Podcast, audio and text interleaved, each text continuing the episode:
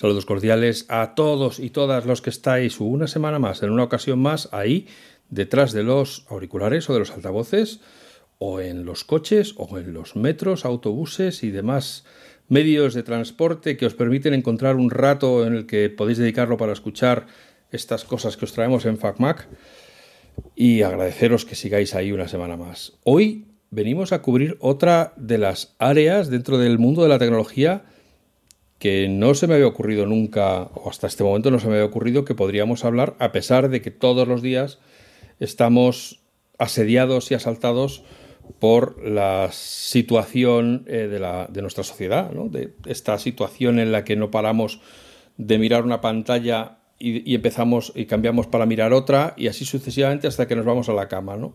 Hoy en día la vista de la gente va pasando desde que se levantan hasta que se acuestan de una pantalla a otra y a veces, mm, bueno, hasta tal punto que miramos el tiempo en el móvil o en el ordenador en vez de mirar por la ventana, ¿no? Así, a este nivel hemos llegado. Como sabéis, aquí en FacMac somos muy de llamar a gente que entienda y en este caso me hace especial ilusión estar hoy con Rubén Pascual porque él me escribió a mí diciéndome que escuchaba el podcast y que conocía la web. Y entonces dije, becachis en la mar. Pues si, si encima ya eres eh, seguidor y, vas a hablar de lo que sabes y sabes de lo que hablas, pues oye, grabamos un episodio echando pipas. Y así es de majo el chaval que, que, que lo hemos eh, organizado en nada, en apenas un par de semanas. Y diréis, ¿y por qué viene Rubén Pascual a hablar aquí de ojos y de pantallas? Pues porque es oftalmólogo. Y además ejerce en Europa. O sea, no penséis que os traigo a uno de aquí y de andar por casa. No, no. Es oftalmólogo en Gotemburgo, Suecia. Toma ya. Y por si os pareciera poca autoridad, resulta que tiene un podcast, ojo al piojo, ¿eh? que va por la sexta temporada, hablando de oftalmología y de, de divulgación, o sea, divulgando temas sobre oftalmología y ojos. Che, ¿mola o no mola? Bueno, pues para que veáis que aquí no nos andamos con medias tintas, buenos días, buenas tardes, buenas noches, Rubén Pascual, bienvenido al podcast de FacMac. Hola Alf, ¿qué tal? Encantado de estar aquí. Gracias por invitarme. Oye, no, gracias a ti por dejarte que... Bueno, si ya has escuchado algunos, ya sabes lo que se sufre aquí, que son muy largos y se habla mucho, hay que trabajárselo. Que va, que va, que va, se hacen cortísimos, la verdad. La verdad es que yo agradezco muchísimo estar aquí, pero también como, como oyente y tener la oportunidad de agradeceros eh, a ti, a Juan también, porque pues eso, me hacéis compañía a mí y a, y a, muchísima gente. Entonces es curioso porque, claro, nos conocemos ahora, pero para mí sois súper conocidos porque te oigo desde hace mucho tiempo, ¿no? Me acompañas mucho y la verdad es que encantado. bueno, pues mira, además estamos aquí en eh, bordeando ya, bueno, claro, que te, a una persona que, que, acaba de terminar la sexta temporada de su podcast, para nosotros que estamos terminando nuestra segunda temporada, pues fíjate, eh, pero estamos muy orgullosos porque como hemos comentado varias veces, cuando empezábamos nos daba miedo meternos en esto y decir, ¿y qué vamos a hablar al, al tercer día? ¿De qué vamos a hablar? Si ya hay gente hablando de todo que es una de las cosas, uno de los grandes miedos que tiene la gente ahora para empezar, es que ya está todo muy saturado. Entonces, hables de lo que hables, ya alguien lo ha dicho primero, o ya lo han dicho 100 veces, o hay 100 diciendo lo mismo que tú, ¿no? Entonces, eso, superar ese, ese miedo, lo cual me lleva a pensar, hemos hablado un poco antes fuera de micrófono, eh, tú empezaste hace seis años, joder, seis años, macho, un podcast sobre oftalmología. Ya el tema es como para decir, anda, háztelo mirar porque sí. te tiene que apasionar mucho la oftalmología para decir, me voy a poner a grabar esto y, y seguro que hay alguien que lo escucha. ¿Qué, ¿Con qué expectativas sí. lo empezaste? Sí, sí. Sí, no, empecé nada, grabando como un experimento y sin casi aparatos, grabando con el micrófono, micrófono cutre que tenía por ahí. Y eso, como muy pensando de nicho, iba aquí no me voy a ir nadie, bueno, voy a probar. Y luego, que lo que tú dices, que la gente te oye, la gente tiene interés y te pregunta cosas y, y, salen temas y casi que muchas veces los temas ni los haces tú. O sea, solo con los comentarios y las mm, sugerencias que te escribe la gente ya tienes temas para, para hacer podcast. Mm -hmm. Es que gente pató, que diría el otro, ¿no? O sea, que, pero, ¿y, ¿y qué tipo de perfil escucha? Bueno, vamos a decir que su podcast se llama Ocularis ¿Y qué tipo de gente escucha? Porque hemos dicho que es eh, divulgación. Sí. Pues la mayoría hay alguna persona que es profesional, pues eh, algún oftalmólogo o óptico o algún estudiante, pero sobre todo es gente que no tiene relación profesional con el tema de la salud visual. Gente que, bueno, le interesa, pues a veces porque lleva gafas o ha tenido algún problema en los ojos o simplemente porque le resulta interesante saber un poco más sobre el tema de, la vista. Y no es un perfil nada especializado, porque la idea es lo que has comentado antes, divulgar para el, para el público general, no es un podcast técnico. Has dicho, eh, eso, gente que lleva gafas. ¿Son las gafas el mal endémico de nuestra sociedad del siglo XXI? Ha aumentado y ahora cada vez eh, más gente utiliza gafas y sí que es un problema. Eh, no está muy claro por qué, ni tampoco es diferente por las razas, porque es eh, una cosa exagerada en los países asiáticos. Aquí en Europa no es tanto. Y también esto de que antes, por ejemplo, pues tenía que estar muy cegado para llevar gafas, ahora se diagnostica más. Ahora pues eh, ves un poquito mal y ya te pones gafas, igual hace 40 años, pues defectos leves no llevan gafas, o sea que ahora se diagnostica más. Pero sí que es cierto que hay un aumento de, enfermedades o de problemas de, graduación, de tipo miopía y Pero ya hay una correlación entre el tiempo que está ahora el ojo expuesto a la luz, vamos a decir, al foco, a la linterna, que es una pantalla, ya sea del ordenador, ya sea del, móvil, ya sea de la televisión, ya sea del iPad, que hay gente que es que se va a la cama y se lleva el iPad para leer, o sea, que es que hay gente que cierra los ojos mm, al tiempo que apaga la pantalla y según los abre, mira el teléfono a ver qué es lo que ha pasado en las horas que ha estado desconectado. Hmm. Pues sí, em, es una buena pregunta y es muy difícil de contestar porque es un tema polémico si nos eh, eh, atenemos estrictamente a lo que dice la ciencia, lo que está demostrado de verdad, la relación es indirecta. Es decir, indirectamente el utilizar mucho las pantallas puede producir más, sobre todo miopía, porque otros defectos como el astigmatismo, la hipermetropía no, pero hay un aumento alarmante de miopía en muchos países, no, no en todos, pero en muchos países, pero lo que se ha demostrado de verdad es la falta de luz natural. Es decir, cuando los niños y los adolescentes no están fuera y no les da la luz natural y no están enfocando de lejos, eso aumenta la prevalencia de miopía. Es decir, hay más miopes y los que van a ser miopes tienen más graduación por falta de eso. Porque cuando son niños o, o cuando son adolescentes, pues en vez de estar como antes hacía la gente, pues vivía fuera de casa y le daba la luz y hacían actividades al aire libre, ahora se hacen menos actividades al aire libre. Entonces, claro, el tiempo es limitado. Entonces, si tú estás muchas horas con las pantallas, no estás jugando y haciendo actividades al aire libre. Entonces hay una relación, sí, pero es más indirecta que directa. O sea, realmente que las pantallas directamente produzcan miopía o produzcan que la gente lleve más gafas, la miopía, no está tan claro hay una predisposición genética, porque yo sí he, oído hablar eh, que hay gente a la que le han dicho que tiene una miopía provocada por pantallas y que si limitaba el uso de pantallas, esa podía como autocorregirse o recuperarse el ojo. ¿Eso es eh, real o, son, buenos deseos de, que de que haya magia, de que la magia exista? Eso tiene una parte de certeza. No es real, real, pero tiene una parte en, el que, en la cual funciona. El problema es que hay una lo que llamamos miopía, que es un problema anatómico del ojo, que es un ojo que se alarga, es más alargado de lo normal, es un problema de crecimiento.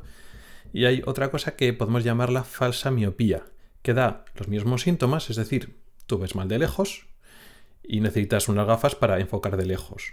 Y eso se produce por eh, que el, músculo que tenemos dentro del ojo que enfoca de lejos no funciona bien. Y esa falsa miopía sí se produce por forzar mucho la vista de cerca, por leer.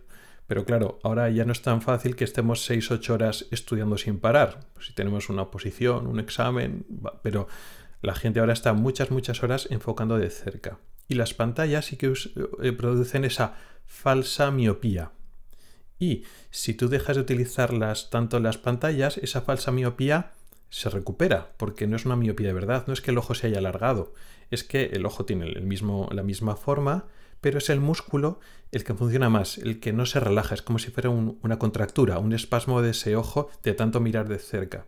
Al final, si te relajas y no utilizas tanto las pantallas, ese músculo se relaja y entonces pierdes, eh, digamos que recuperas esa buena visión y te baja la miopía. Pero claro, eso es falsa miopía.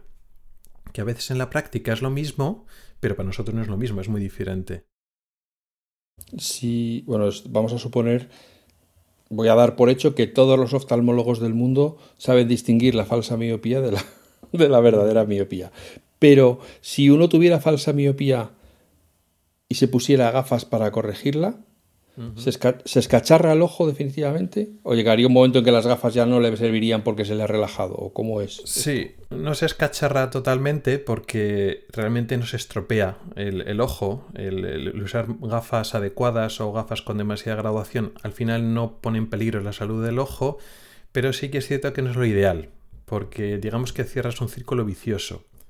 Si tú utilizas esas gafas porque tu ojo no se relaja para lejos y llevas esas gafas para todo, no dejas que el ojo se relaje, con lo cual tiene que estar esforzándose para ahora ver para lejos. Entonces cierras un círculo vicioso y al final acabas con dolor de cabeza y se te cansa la vista y sigues utilizando más. A mí me pasó lo mismo, de hecho. Mm, eh, al final, cuando yo, eso ya hace, claro, la tira de años, cuando yo tenía que hacer el examen para acceder a la especialidad, pues tenía que estudiar mucho, era lo que se llama examen MIR, que tienen que hacer los médicos para acceder a la especialidad.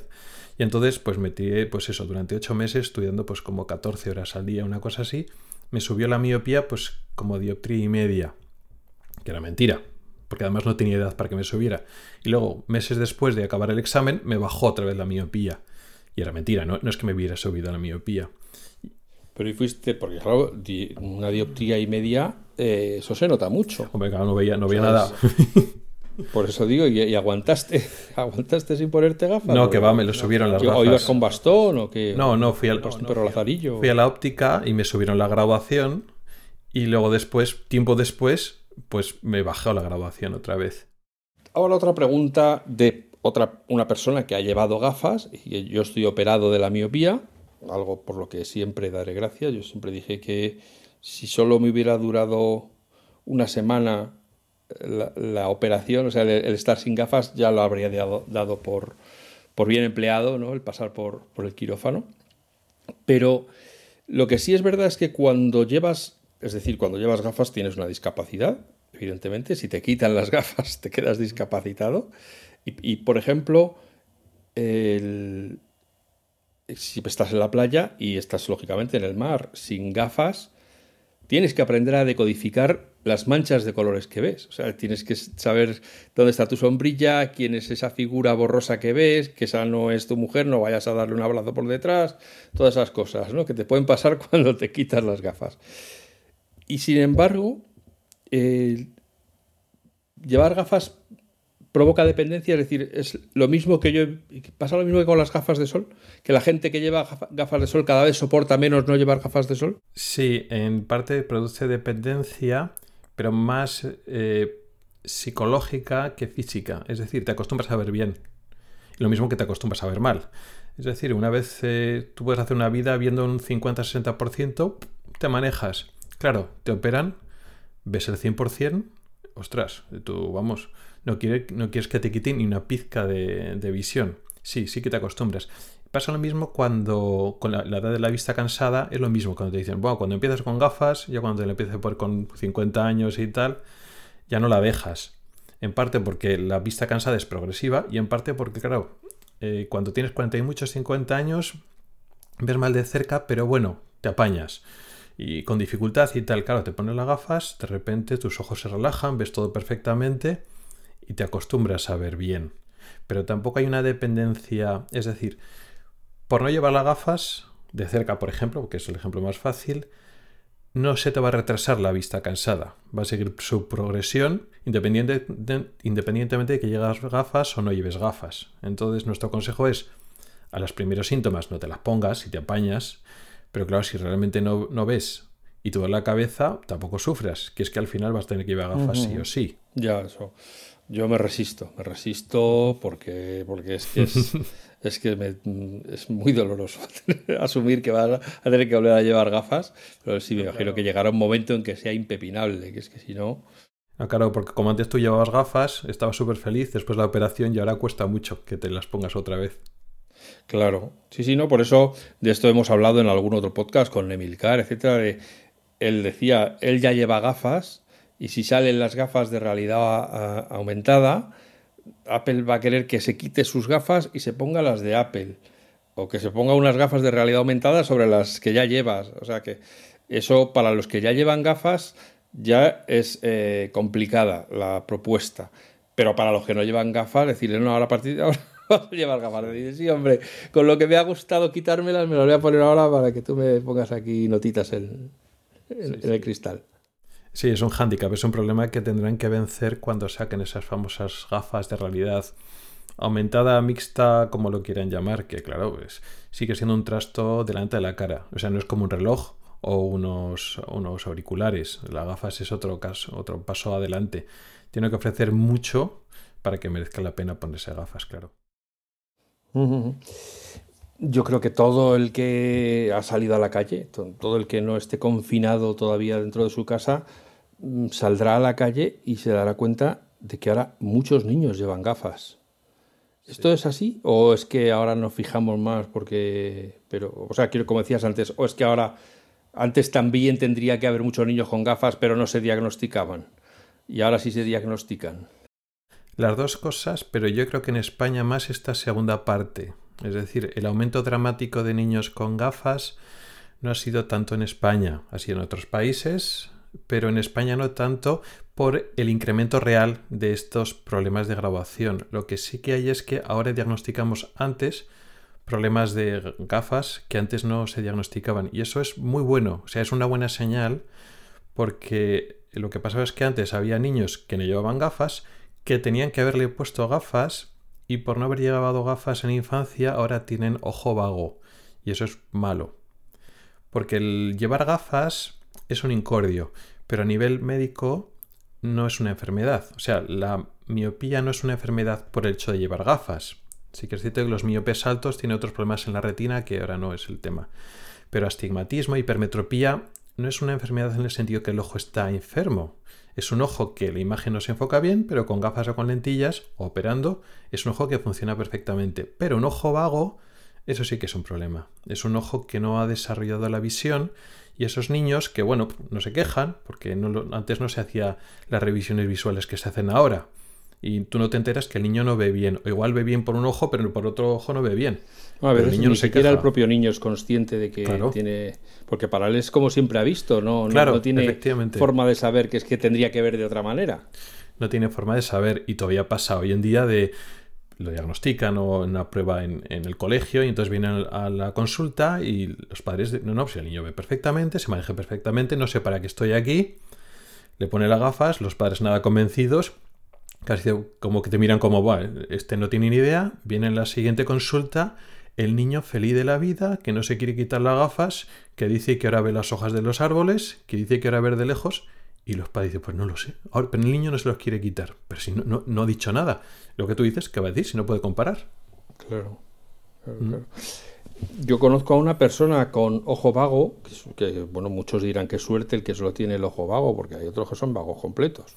Pero Pero, eh, y dice que es que, lo bueno, lo que tú has dicho, que por un ojo ve los colores mucho más vivos que por el otro. Sí, sí, sí, sí. Eso es un gran eh, problema. y exactamente a qué corresponde, porque vaya nombrecito también lo de ojo vago. Pero ¿a qué corresponde? ¿Qué tipo de problema es el ojo, el ojo vago? El ojo vago es no es una enfermedad sola como tal, es la consecuencia de algo que ha interferido en el desarrollo visual de la vista durante la infancia. Es decir, el, ojo eh, cuando nacemos está como en blanco, tiene como muchos circuitos neuronales, es como si tuviéramos un minicerebro en cada retina. Entonces tenemos un sistema de muchas neuronas preparadas en el ojo, en la retina, pero no han aprendido a ver, porque cuando nacemos, pues hasta que no nacemos no, llega información visual. Y tardamos 6, 7, 8 años en desarrollar nuestra visión. Es decir, un niño de 2, 3 años eh, ve un 10-20% de lo que tiene que ver un adulto. Y vamos ganando visión con experiencia. Es decir, tenemos que estar viendo todo el rato. Para que ese ojo desarrolle la visión necesitamos tener buena imagen en los dos ojos, imágenes enfocadas. Con lo cual, si un niño tiene un problema tipo estrabismo, por ejemplo, pues el ojo que tuerce no se desarrolla. Pero bueno, el estrabismo normalmente los padres lo notan. Pero un ojo está torcido, pues vas al médico. Sí, que no, si me va a que por favor que nadie se me ofenda. Vamos a seguir con los chistes que no tiene bien hecho el paralelo, queremos decir, ¿no? Como los coches con los neumáticos. Sí, eso es. Eso es. A veces cuando, cuando, cuando operamos estrabismo es como cuando llevamos al el, el, coche y hacen el paralelaje, pues lo hacemos lo mismo, pero nosotros con una cirugía, sí. Pero el problema es cuando el niño tiene una graduación en los dos ojos o uno más que el otro, claro, eso no se ve. Los ojos están paralelos y nadie se da cuenta. Y si con un ojo el niño se apaña, pues no dice nada. Entonces tú no te enteras que una imagen está muy borrosa en alguno de los dos ojos y la, eh, la imagen no llega nítida, ese ojo no desarrolla la visión, esas neuronas no se desarrollan y hay un periodo crítico. Es decir, si no lo desarrollamos antes de los 8, 9, 10 años, eh, ya esa retina se queda deficiente, esos circuitos no se han desarrollado, ya te quedas con menos visión para el resto de tu vida. Y eso es un problema gordo porque, claro, es una enfermedad muy frecuente, igual un 6-8% de la población, o sea, casi una de cada 15, 20 personas puede tener el ojo vago pero es que es prevenible. O sea, no es como otras enfermedades que, oye, mira, pues la medicina pues no puede curar todo. Pero es que el ojo vago cogido a tiempo siempre lo podríamos curar. ¿Desde, cuándo? O sea, ¿desde cuándo se puede curar el ojo? Eh, porque yo recuerdo eh, cuando era niño, eh, vamos a decirlo también, niñas y niños gafotas que les ponían y ponían un cristal con prismas y no sé qué para intentar corregir el ojo vago eh, eso, ¿desde cuándo se cura? y luego nadie les curó nada. O sea, sufrieron su infancia llevando artefactos sobre la cara que nunca les hicieron nada. Pero, ¿cuál, ¿desde cuándo se, se, cura el ojo vago? Eh, ¿Te refieres desde qué edad el niño No, no, no.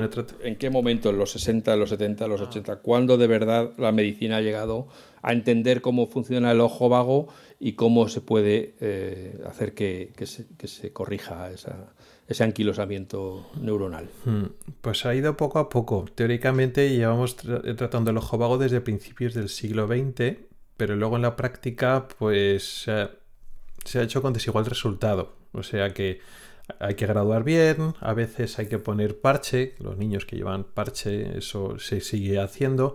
Lo que pasa es que se ha ido mejorando. se pone parche en el que decimos que es el ojo bueno. Efectivamente. Para que forzar al ojo vago a que trabaje. Efectivamente.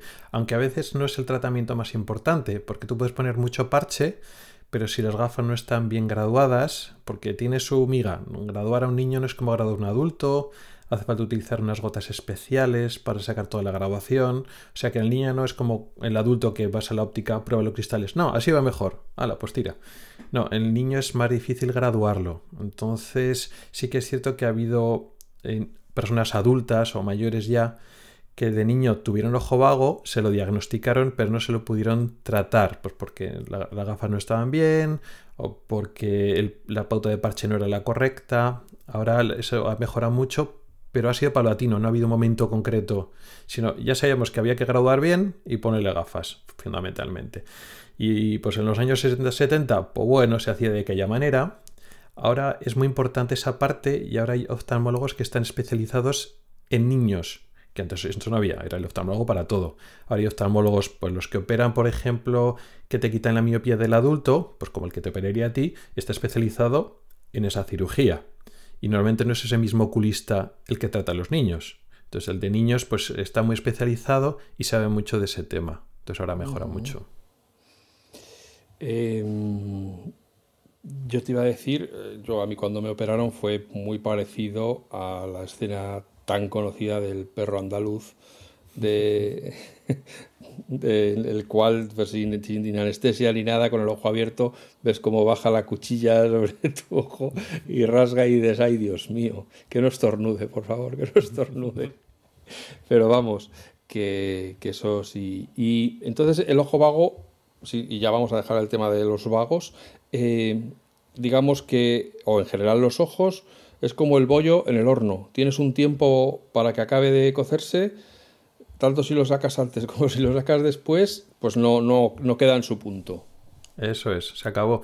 Si no diagnosticas, si no tratas el ojo vago antes de los 10, a ser posible antes de los 7-8 años, la cosa es difícil y a partir de los 11-12 vamos a decir imposible. Se queda el ojo con la visión que se queda. Entonces, ahora, para los que están ahora mismo con un principio de ataque de pánico, ¿qué cosa pueden hacer ellos ahora según nos están escuchando para saber si tienen ojo vago o no? Hombre, si son adultos, no corre mucha prisa porque no tiene tratamiento. El tema es con los niños, ¿no? El agobio decir, oye, pues mi hijo tendrá ojo vago, ahora me acabo de enterar que puede tener ojo vago y puede no dar síntomas. Puede parecer que ve bien y el niño no se va a quejar. Eh, por suerte, en España, en todas las comunidades autónomas hay, digamos, campañas de screening de, para encontrar el ojo vago, tanto en pediatría, en las revisiones del pediatra, la enfermera suele tomar la visión de los dos ojos, en las ópticas, en los colegios. Pero si hay dudas, o sobre todo si en la familia hay antecedente de ojo vago, o por ejemplo los dos padres llevan gafas y entonces el niño tiene más posibilidades de llevar gafas, pues puede llevar al niño, pues por ejemplo, a, una óptica y que le tomen la visión. Es decir, si ve bien por los dos ojos y la visión es la normal para la edad, pues hombre, ya te relajas. Y si por un ojo ve bien y por otro ojo ve mal, mm, ahí es cuando hay que mirarlo más, hay que pedir cita.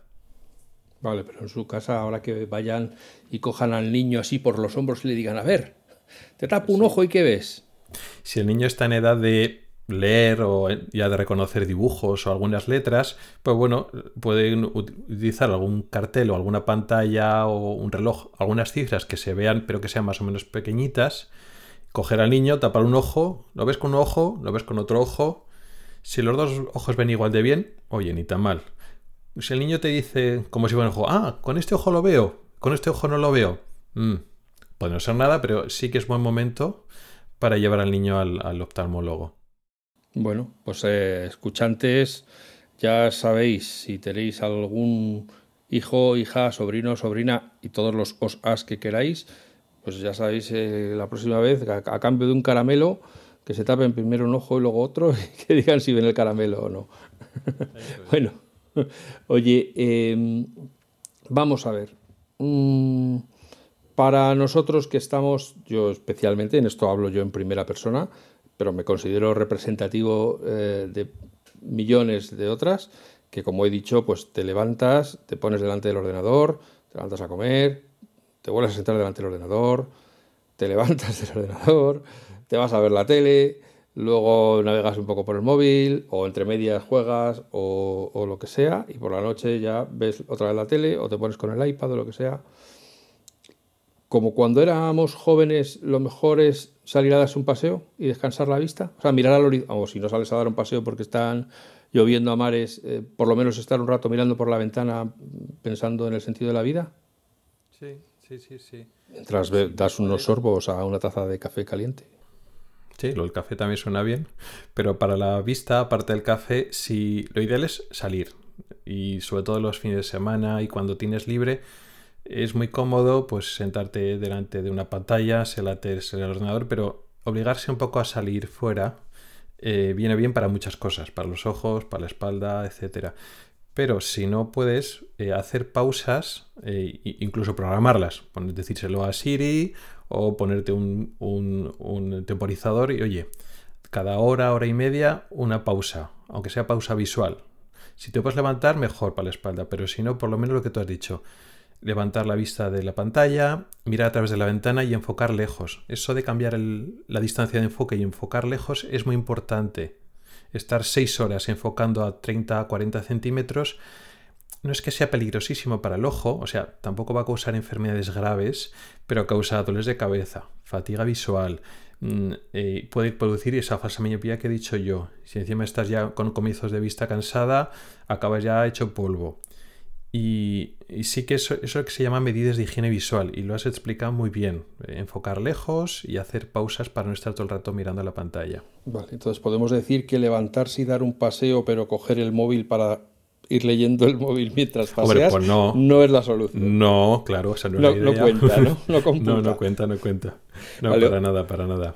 Otra cosa de la cual también quiero hablar, porque como podéis ver, los que estáis allí escuchando esta charla, estoy sacando el saco de las dudas que uno va arrastrando a lo largo de la vida y diciendo, algún día le podré preguntar esto a alguien. Pues mira, por dónde le hago tu Rubén tiro. Oye, olvidarse de parpadear. Todo el que está mucho rato delante de la pantalla, y ya no hablemos encima de llevar lentillas, eh, se te olvida parpadear y se te secan los ojos y, luego los notas así como arenosos. Y... Efectivamente. Es el, otro gran problema que producen las pantallas. Voy a decir enfermedad, pero eso es un incordio. Que el ojo seco empeora mucho. Por lo que tú dices, cuando estamos mirando una pantalla, estamos mirando algo con atención y baja la frecuencia de parpadeo y eso hace que se nos sequen los ojos. Y las dos recomendaciones son, pues claro, parpadea más, pero esa recomendación al final es como, ya, pero bueno, si es que si estás leyendo, estás pendiente de algo, pues al final baja la frecuencia de parpadeo, sí o sí. Pero la recomendación es volver a lo mismo. Al hacer las pausas y dejar la pantalla y mirar a lo lejos, parpadeas más. Digamos que tu cerebro se acuerda de que parpadeas más y recuperas un poquito esa sequedad y luego, si aún así sigues con molestias, eh, uno puede utilizar lo que se llaman lágrimas artificiales, que se venden en farmacias sin receta médica.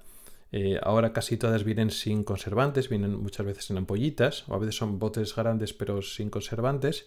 Se puede utilizar con lentillas y a veces es una buena idea tener el, el botecito de las ampollitas al lado de la pantalla para que las veas, porque al final los guardas en un cajón, los guardas en el bolso y ahí se quedan y te echas una vez por la noche. Lo mejor es tenerlas a lo de la pantalla y así las ves y de vez en cuando te las echas. ¿Y eso no crea adicción? ¿No crea una dependencia de que en cuanto te las dejas de echar dices, ay, ay, cómo me escuecen los ojos, ay, que no he parpadeado, ay, qué secos los tengo? No, no.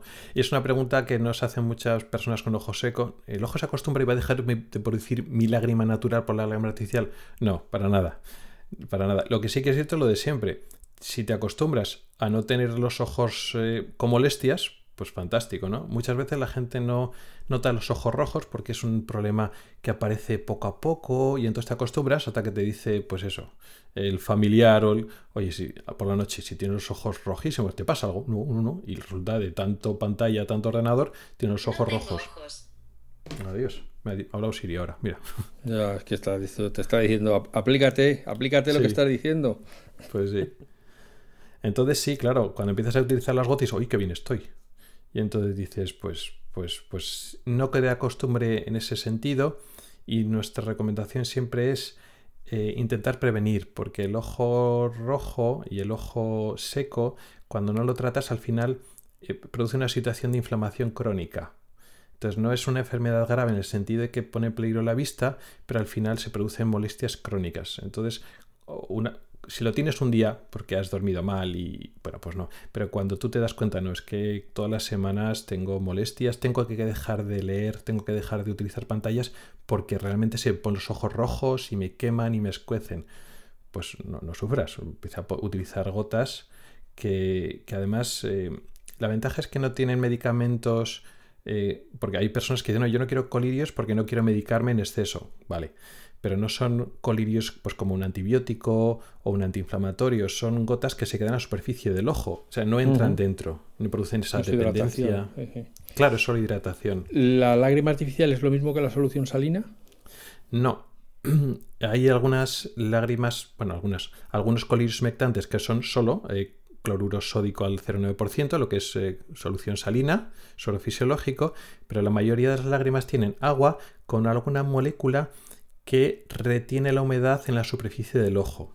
Son moléculas que no entran dentro del ojo, pero se adhieren en la superficie como si fueran un humectante, por ejemplo, ácido hialurónico o algunas moléculas derivadas de la celulosa, que hacen que el agua quede más en el ojo, porque si tú te echas suero salino, bien, hidrata, pero dura en el ojo más o menos minuto, minuto y medio, no dura más. Sensación de fresco, ¿vale? Pero ya está, en dos minutos ya no queda nada de lo que te has echado, porque tú parpadeas, el suero salino se sale por el, conducto lagrimal y ya está. Mientras que las lágrimas artificiales, la mayoría, tienen unas moléculas que lo que hacen es pegar ese agua al ojo y duran el ojo 20 minutos, 30 minutos, a veces 40 minutos, con lo cual te cubre más, te hidrata más. O sea que es otra cosa. Son más caras, pero es por algo, funcionan de, otra manera. Bueno, bueno, bueno. Eh, vamos a ver.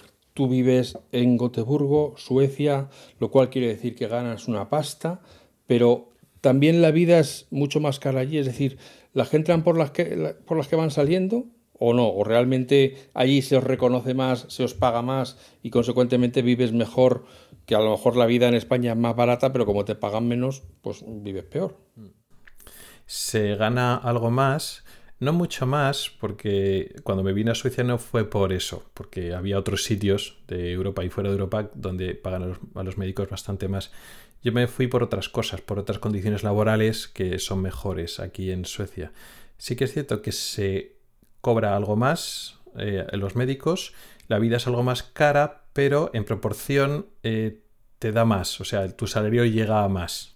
O sea que sí que es cierto que en, total económicamente sale rentable venir a Suecia, pero yo creo que es porque en España se cobra menos. Hablo de los médicos, pero en general. En general, pues los sueldos de ese tipo de, profesión eh, son muy bajos.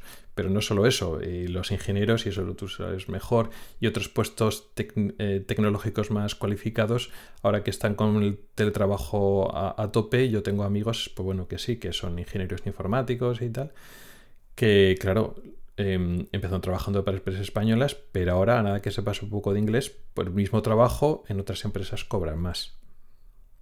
Ya. Y, bueno, tú eres original, eh, originario o nacido en Logroño, o sea que ya del, fresquito y del tal ya, ya, venías eh, con eso de fábrica, pero uno se acostumbra al clima alguna vez. Eh, bueno, llevo aquí dos años largos. Cuesta más acostumbrarse casi más a la, a la oscuridad que al frío. Al frío, bueno, pues sí, pues lo que comentábamos antes de micrófonos, pues ahora menos 8 grados, la sensación térmica era de menos 12 grados, pues hace fresquete, no es como para salir a la calle de cualquier manera. Tienes que vivir bien vestido. Pero cuando llevas la ropa, no la ropa que compras en España, sino la ropa que compras aquí, pues bien, y hombre, la vez que está muy bonito, todo nevado, la vez que eso, si no te si no te resbalas y te rompes la crisma, que esa también es otra, yo la verdad es que llevo mejor el frío que el calor. Eh, entonces sí, sí que te acostumbras, pero lo de la lo que sean las 8 de la, de la mañana, todavía es de noche, son las 3 y cuarto de la tarde, ya es de noche, eso cuesta un poco. Eso cuesta muy poco, sí. es que el, reloj, el ciclo circadiano lo tienes que tener hecho mixtos ahí, decir, pero ¿en qué momento estamos? Vamos a ver. Sí, sí, sí. Por invierno hay mucho, mucha oscuridad, eso sí que es cierto. ¿Y has tenido que aprender sueco?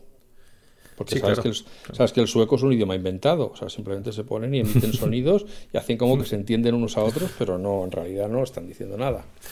Yo en los primeros meses pensaba exactamente, digo, mentira, o sea, me están tomando el pelo, yo no sé qué hacen. la verdad es que sí, la pronunciación del sueco es complicada. Y sí, hay que aprender sueco, claro, aquí no...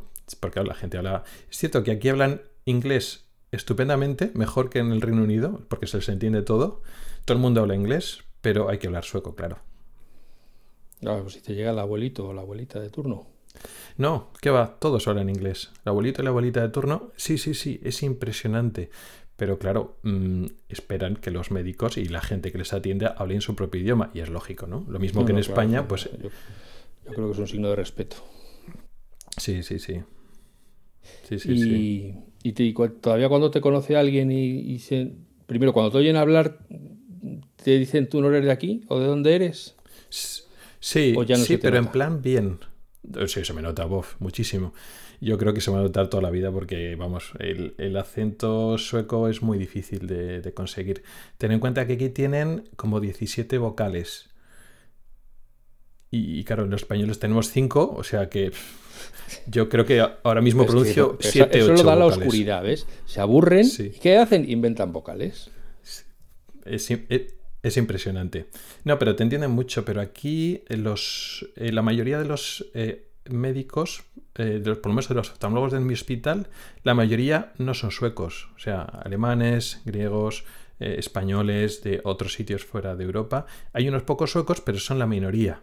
Y entonces la población entiende que no hay suficientes médicos ni otros sanitarios y que necesitan de otros sitios. Entonces agradecen que vengas aquí a, atenderles. O sea que es otro tipo de cultura. Y cuando alguien le dice, ah, yo soy de España, ¿no te dicen flamenco? Ah, sí, Valencia o Sevilla o tra, tra. No, no, son bastante respetuosos y muchos suecos veranean en España, entonces, bueno, pues no tienen tampoco esa eh, mirada tan estrecha de cómo, cómo funciona España. Y te preguntan, ¿y qué parte de España? Pues una zona norte de España, le explicas, no, Logroño, La Rioja, ah, el vino de La Rioja, lo conozco tal, o sea que sí que tienen culturilla en ese sentido. ¿Y qué más te iba a preguntar yo por estas cosas del, cotilleo? Bueno, claro, te tengo que preguntar por las suecas. ¿Son pues todas, eh, son, todas como la mujer de Thor o, qué? Pues eh, hay muchas personas que han venido eh, em, inmigrantes de segunda o tercera generación, que son suecos, pero cuyos padres o abuelos no eran suecos, que pues que tienen todo tipo de color de piel y de... Pero las que son suecas, suecas de, digamos, de pedigrí, sí, o sea, todas rubias y con ojos azules, eso sí, algunas más grandes, tienden a ser sí, grandecillas, pero sí, sí, sí, sí, es así. Caray. Bueno, bueno, pues nada, que te voy a hacer la pregunta esta de los españoles por el mundo. ¿Y te ves volviendo a España? De momento no, de momento no. Oye, no, te, te iba a preguntar ahora en serio, tú me imagino que te llegan las noticias de España y sabrás las risas que se están echando aquí con la falta de médicos y con que no se pueden contratar y con que sí se podrían contratar si se empleara mejor el dinero, pero que hay muchos amigos que pagar y muchos tal. Tú a estos que dicen que faltan médicos, después de que te tuviste que ir hace, hace casi tres años, eh, ¿qué les dirías? Sí, a ver, no faltan médicos, porque si tú miras, aun con todos los miles de médicos que nos hemos ido en los últimos años, tú miras la cantidad de médicos que hay en España y sigue siendo superior a la media europea. Lo que pasa es que, claro, los sistemas sanitarios españoles, hablo en plural porque hablo de la pública y de la privada, están acostumbrados a que haya un exceso de médicos para que digan, oye, estas son condiciones, si tú no quieres, hay otro que las va a coger. Y el sistema funciona así. Entonces, claro, no hay suficientes médicos para que ahora acepten todas las condiciones que ellos quieren. Por eso faltan, que luego no faltan. Y realmente sigue habiendo, lo que pasa es que ya no tragan con todo. Ese es el problema. Habría que decir como Biden les dijo, ¿no? Pagarles más. Exactamente eso. No solo pagar, eh, son las condiciones, porque eh, sí que es cierto que el sueldo es bajo en España, pero también hay otras muchas cosas a nivel laboral que, no funciona y que cuando vienes aquí a Suecia y supongo que a otros sitios dices, ah, pues mira, es que aquí te tienen en cuenta, te hablarán, escuchan tu, opinión. ¿Tú qué quieres? Pues mira, eh, se importan por tu carrera. ¿A ti qué te gustaría hacer? Y dentro de lo posible, pues ellos intentan que estés a gusto en tu sitio de trabajo y eso en España pues no, se encuentra. Volvamos otra vez al, tema que nos ocupa. Mm, me imagino que la pantalla, cuanto más grande mejor, o llega un momento en que ya más grande es peor. estoy pensando, estoy pensando, porque empecé a plantear la pregunta con la idea de, entre el iPhone y el iPad, pero luego pensaba, claro, pero llega un momento en que la televisión, si es demasiado grande, al final la cantidad de luz que proyecta sobre tus ojos también es sumamente deslumbrante, con lo cual llega un momento en que la pantalla demasiado grande también es contraproducente. Hmm. Es difícil dar una respuesta única porque depende mucho del uso. Por ejemplo, si para ver lo mismo en el teléfono eh, las letras son más pequeñas y te tienes que concentrar y esforzar mucho, al final te cansas y con iPad igual esa misma letra es más grande por ejemplo. Entonces, en ese sentido, vale.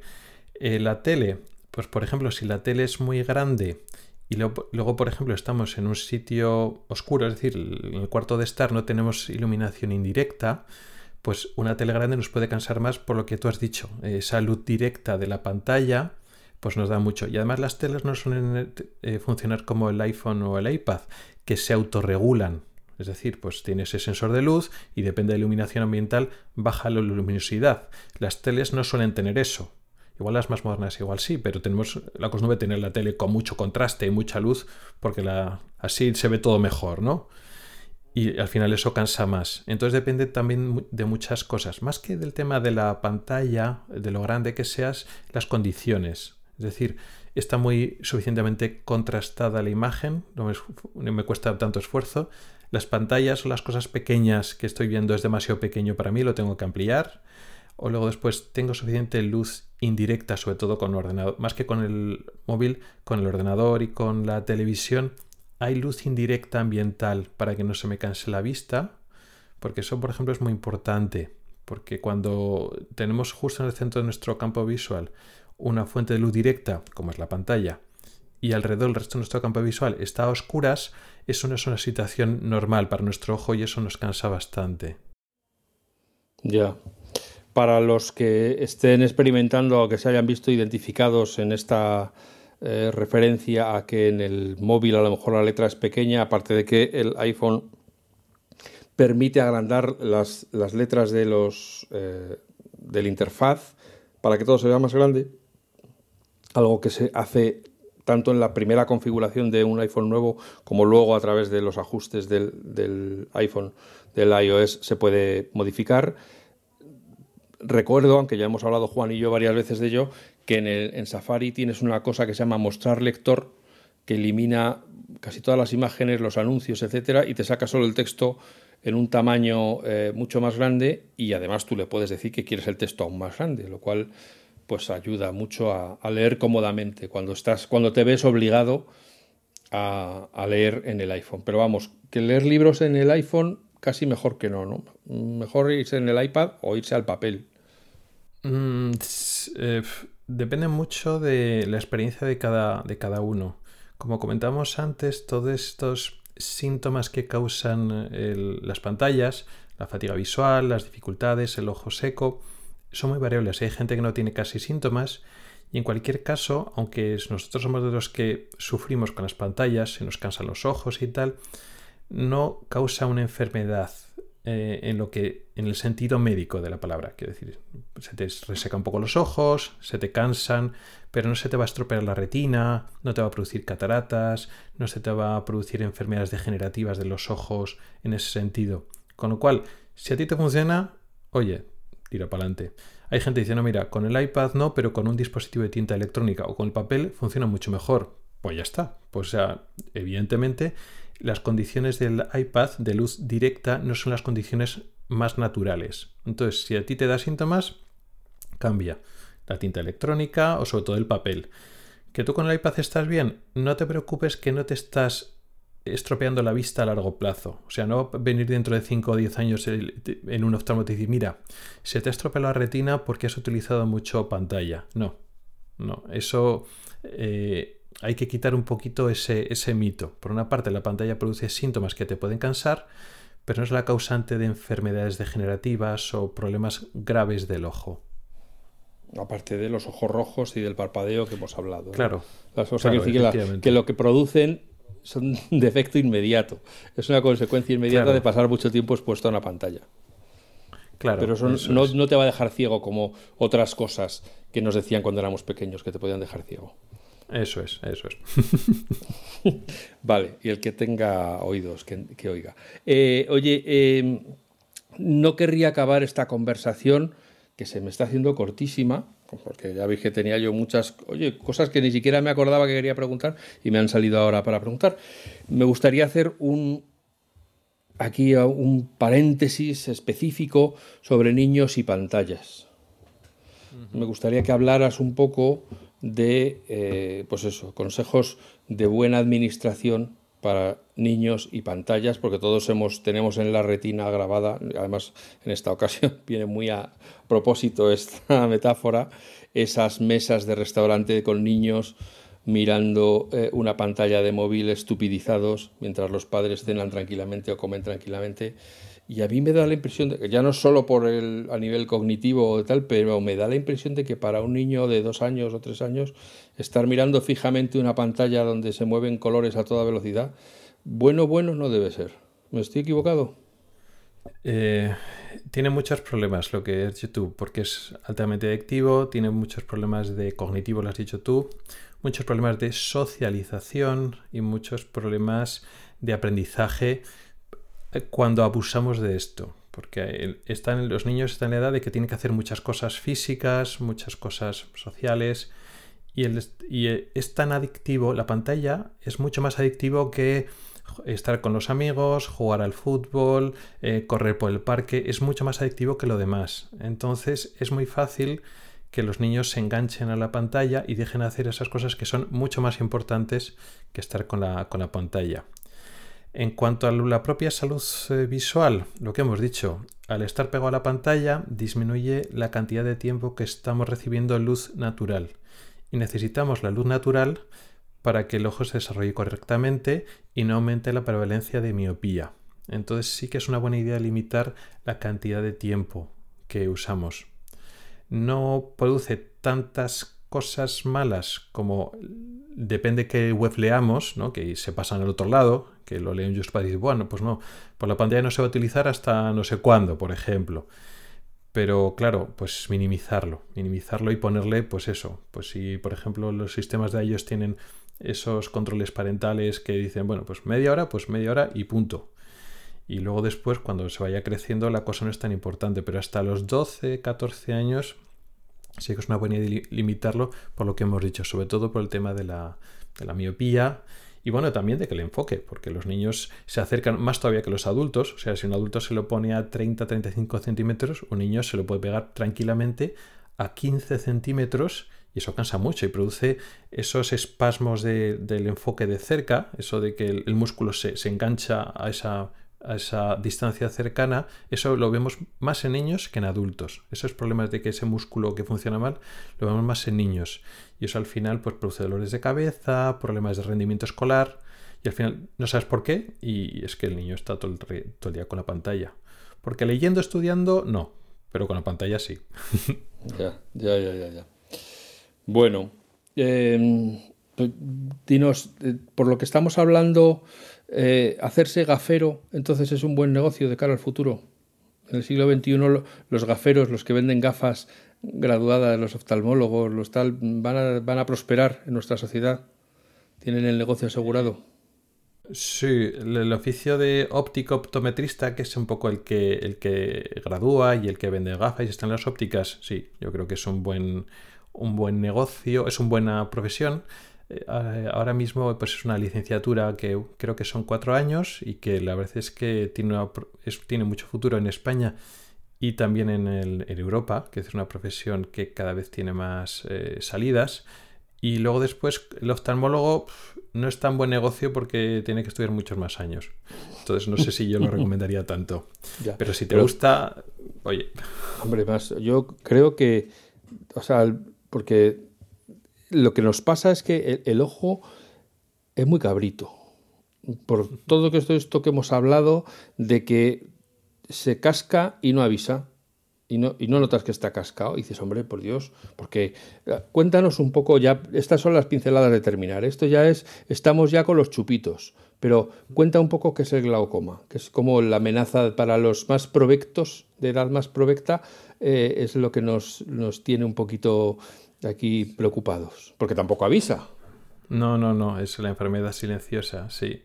Eso también es otro de los problemas de las sociedades eh, industrializadas o los países, digamos, desarrollados, porque eh, implica un aumento de la tensión del ojo, la presión del ojo.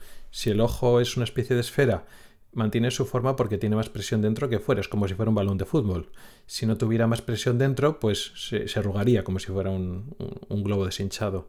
Y entonces tiene una presión que es superior a la del aire de afuera, pero si está muy alta, puede producir un daño crónico. Es decir, digamos que se aplasta una estructura del ojo muy sensible, que es el nervio del ojo, el nervio óptico, y eso es lo que llamamos glaucoma. Pero no da síntomas. Es decir, la gran mayor la mayoría de los glaucomas no producen dolor, ni producen ningún síntoma, ni ojo rojo, ni nada. Y para fastidiarla más, la pérdida visual es muy progresiva y empezamos a perder vista en la parte periférica del campo visual. Como en el centro seguimos viendo bien, no nos damos cuenta de que perdemos vista. Y entonces es un problema grave porque además viene porque sí. No es, ah, tengo glaucoma pues porque me dio un golpe de niño o porque tuve una cirugía. No. La mayor parte de los glaucomas vienen personas que estaban previamente sanas y que no le ha pasado nada en los ojos. Sea, viene porque sí, por decirlo así. Aunque tiene cierto grado de heredabilidad, es decir, pues las personas cuyos padres o hermanos tienen glaucoma tienen más probabilidad de tener glaucoma. Pero tú puedes, uno puede tener glaucoma a partir de los 45 o 50 años, se empieza a subir la prevalencia aunque no tengas familias con glaucoma. Entonces lo que se aconseja tomar la tensión. Aunque tú no te pase nada, tomar la tensión del ojo. ¿no? O sea, está la del brazo bien, una cosa, y lo de la tensión del ojo también. Y eso es eh, también en el, en el gafero, ¿no? En el optometrista. En el optometrista puede tomar la tensión, tiene aparatos para tomar la tensión, de aparatos de screening que se llaman, es decir, no, es, no, es, no tiene la misma exactitud que la que usamos los médicos, los oftalmólogos, pero sirve para saltar, que salte la alerta. Es decir, si el aparato ese de la óptica, ese que es chorra, el, echa el chorro un puff, ese que da un chorrito de aire en el ojo, si eso da normal, pues es normal. Si da alterado, no quiere decir que tengas glaucoma, pero eso quiere decir que tienes que ir al oftalmólogo para que te haga las pruebas eh, necesarias. Y ya para terminar, vamos a acabar con las cataratas, que son las. Anda, que. ¿Quién? Todos, o sea, nos están esperando a todos ahí al final. Cuando, cuando te crees que estás ya tranquilo, de ya lo he hecho todo, venga, ya puedo vivir y morirme feliz. No, te falta pasar las cataratas. Todos tienen cataratas. eso no es una enfermedad, eso es la condición natural del ojo. Acaban con cataratas sí o sí. Eso es una cosa que, que se produce porque ahora vivimos más antes nos moríamos antes de que desarrolláramos cataratas, ¿o no? Sí, sí, o con 70 años nos daba igual o no era tan importante ver bien, pero la gente tiene 70, 75, 80 años y quiere ver bien. Ya, es que de verdad, es que somos insaciables. Y eso en España aún, pero en Suecia es la leche, porque aquí la gente tiene una fijación con trabajar y tenemos gente de 70, 75, 80 años trabajando y se quieren operar cataratas porque están trabajando y se cogen la baja. Una cosa alucinante, yo, yo alucinaba. Oiga, ¿me puede usted hacer el certificado de baja laboral mientras me opero de cataratas? si usted tiene 75 años, no va, pero trabaja un día a la semana y tal. Entonces, claro, mejora nuestra calidad de vida y queremos ver cada vez mejor. Y la catarata viene sí o sí. Hay gente que le viene un poco antes, gente que le viene un poco después, pero todos acabamos con cataratas, eso es cierto. ¿Y qué son las cataratas? Vamos a por los que lo hayan oído y no tengan muy claro el concepto, ya que te dedicas a la divulgación, pues cuéntanos cómo se forma una catarata. Eso significa que la lente que tenemos dentro del ojo ya no es transparente. Nosotros tenemos en la parte delantera del ojo lo que se llama córnea, que es la superficie que está justo delante del iris, que es transparente, vale. Pero detrás del iris hay otra lente que se llama cristalino, que es una lente que además cambia de forma y es la que nos permite enfocar de cerca cuando somos jóvenes, a partir de los 50, ese, ese cristalino ya no es tan elástico, pero luego a partir de los 60, 70 años esa lente, en vez de ser transparente, se vuelve verde amarillenta y luego ya marrón. Se va volviendo opaca. Y es lo que llamamos cataratas. Y entonces operarse de cataratas lo que hacen es quitarte eso y ponerte una lente. Eso es. Quitamos una, la lente natural, la catarata, y en el mismo sitio donde está la catarata, detrás del iris, colocamos una lente artificial que ya es transparente, limpita y ya ves todo estupendísimamente. Madre mía. Bueno, se nos han quedado cosas, ¿eh? el desprendimiento de retina, o sea, hay muchas otras cosas que de las que tendríamos que hablar para que la gente entendiera un poco de lo que... Por lo menos me quedo por sacar algo bueno de todo este rosario de catástrofes oculares de las que hemos ido recorriendo, de que las pantallas, aparte de que se te seque el ojo y de que se te ponga rojo, no te vas a quedar ciego no son tan malas. Y eso es muy importante saberlo porque hay mucho negocio alrededor de esto. De son peligrosísimas, súper tóxicas y hay muchos productos que se están vendiendo, digamos, para proteger a los ojos de las pantallas y luego no es para tanto. Parte de mi tarea en el, en el podcast es un poco digamos, dar la otra versión y romper un poco esos mitos de que sí, a ver, hay que tener respeto, pero no hay que tenerle tanto miedo a las pantallas. Hay cosas peores. O sea, la, luz solar, si no andas con cuidado, es más peligroso. tú puedes tener una quemadura solar en los ojos, pero no te, no te va a quemar la retina por la pantalla. O sea que todo respeto, pero no hay que tenerle tanto miedo. Bueno, pues si, os si queréis saber más de temas de oftalmología, pues ya sabéis, podcast Ocularis, tenéis seis temporadas ya emitidas preparando la séptima. Rubén Pascual, oftalmólogo desde Suecia, Goteburgo. Buenas noches. bueno, es que como acá hemos visto Eurovision Junior, pues estaba aquí ahora mismo a punto de darte una puntuación. Pero bueno, que Oye, Rubén, muchísimas gracias por haber encontrado este rato para venirte a hablar con nosotros. Lo digo siempre, casi siempre en los cierres. Me temo que no será la última vez que vengas porque los ojos, las pantallas. Bueno, si se nos ha quedado fuera la realidad aumentada y todo esto, Pues que si hemos hablado de gafas hoy, imagínate a dónde nos quieren llevar con la realidad virtual y, todo lo demás. Por Dios, por Dios. Pues eso va a tener que ser un cliffhanger. Eso es, va a tener que ser una nueva entrega de Ojos para Todos aquí en, las charlas de FacMac. Eh, muchas gracias, de verdad, de verdad. No, gracias a ti, un placer. Eh, porque ha sido un placer y, vamos, absolutamente eh, didáctico esta charla que hemos tenido. A todos y todas, como ya sabéis muy bien, los que estáis ahí apoyándonos a través de las redes y con vuestras escuchas y con los comentarios, etcétera. Agradeceros la fidelidad, desearos que seáis buenas personas, que seáis felices y que nos escuchemos de nuevo muy pronto. Muchas gracias.